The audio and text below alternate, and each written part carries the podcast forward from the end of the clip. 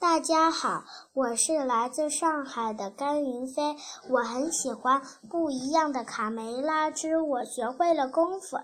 今天我要和大家分享这个故事，下面我就开始讲故事啦。这天，卡梅利多和小胖墩在草地上比赛扔沙包，哈哈，我赢了，比你投得远。小胖墩开心的手舞足蹈，我是最棒的。最强的，最帅的，哦，这不公平！卡梅利多不服气地瞪着小胖墩：“明明是你犯规越线了，看看你的爪子越线多远！线什么线？你做什么白日梦呢？可恶！赖皮胖墩，让你尝尝我的拳头的厉害！”卡梅利多和小胖墩互不服气，扭打在一起。贝里奥，你看这俩脾气多火爆！还以为自己真成斗鸡了呢。我倒觉得卡梅利多最近力气长了不少。你看，他们几下就把小胖墩打倒了。嗯，还真有点招式了。小胖墩和卡梅利多正打得不可开交的时候，公鸡爷爷走了过来，大喊一声：“都给我住手！你们两个乳臭未干的小子，如果真要较量，至少要学一些正规的招式。”公鸡爷爷停顿了一下，功夫，你们有没有听说过啊？功夫，卡梅利多和小胖墩立刻停止了打斗。当然听说过，爷爷要教我们吗？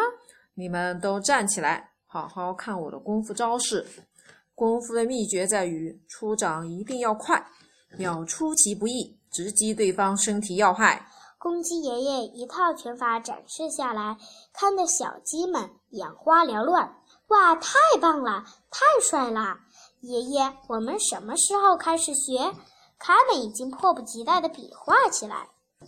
喂，卡门，你的脑子没事吧？功夫可不是谁都能学的，况且你还是个女生，应该再说我妹妹一遍。卡梅利多气得抡起胳膊，和小胖墩要打一架了。哥哥，别理他，没准女生比他学的还快呢。他们模仿爷爷刚才的架势，呼哈！你要干什么？小胖墩警惕地看着他们，你是打不过我的。哎呦，痛死我啦！小胖墩重重地摔在地上。老实点，女生可不是好惹的。公鸡爷爷满意的点点头，悟性不错，是传授给你们功夫的时候了，孩子们。我年轻的时候曾去过中国，到少林拜师学艺，领悟到功夫的真谛，并自创了大名鼎鼎的鸡公派。哇哦！本派招式灵活，形如游龙在天，坐如虎踞盘山，势如元首峻岭，气势云行乾坤，动静刚柔相济，踢腿直击要害。鸡鸣掌，扫堂腿。无影脚都是本派的绝活儿，呼哈呼哈！你们只要用心学习，必定战无不胜。就在小鸡们学习功夫的时候，鸡舍外来了一位不速之客。他身披盔甲，手里拿着柄长矛。命运的安排比我希望的还好，又有一个可恶的巨人在危害地方，我堂吉诃德要同他战斗。这是正义的战争，没有谁能阻止我。原来，在堂吉诃德的眼里，鸡舍变成了长得长长触角的怪物巨人，正张着血盆大口，准备把它吞掉。堂吉诃德在此，你的末日到了！冲啊！我要把你消灭掉！堂吉诃德举着长矛向鸡舍冲了过来。冲啊！你这人！这人是谁呀？好像和我们有仇。我是来拯救你们的。有个可恶的巨人就在你们身后。可恶的巨人？他说谁呢？小胖墩被问得一头雾水。别急，我去和他谈谈。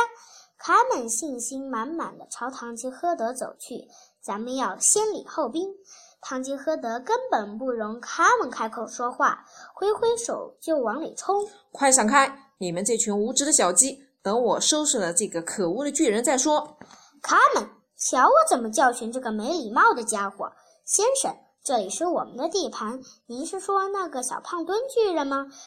卡梅利多摆开架势质问唐吉诃德：“不，当然不是那只可笑的胖鸡。”小胖墩听到有别人嘲笑他，气得挥舞着拳头冲了出来，可脚下一滑，在堂吉诃德的面前摔了个大马趴。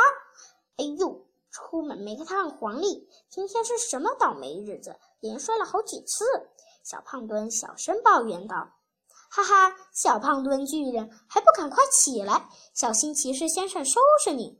卡梅利多看着小胖墩的狼狈样子大笑：“巨人就在你们的后面，可怜的傻瓜！不管你们愿不愿意，我都要拯救你们。”这人疯了！哎呦，你这个没胆量的东西，不要跑！我堂吉诃德单枪匹马与你一较高下，他在开玩笑吗？可恶的巨人，你的命运到头了！前进。这个故事很长，今天我就讲到这里了，后面再讲下半部分。谢谢大家，晚安。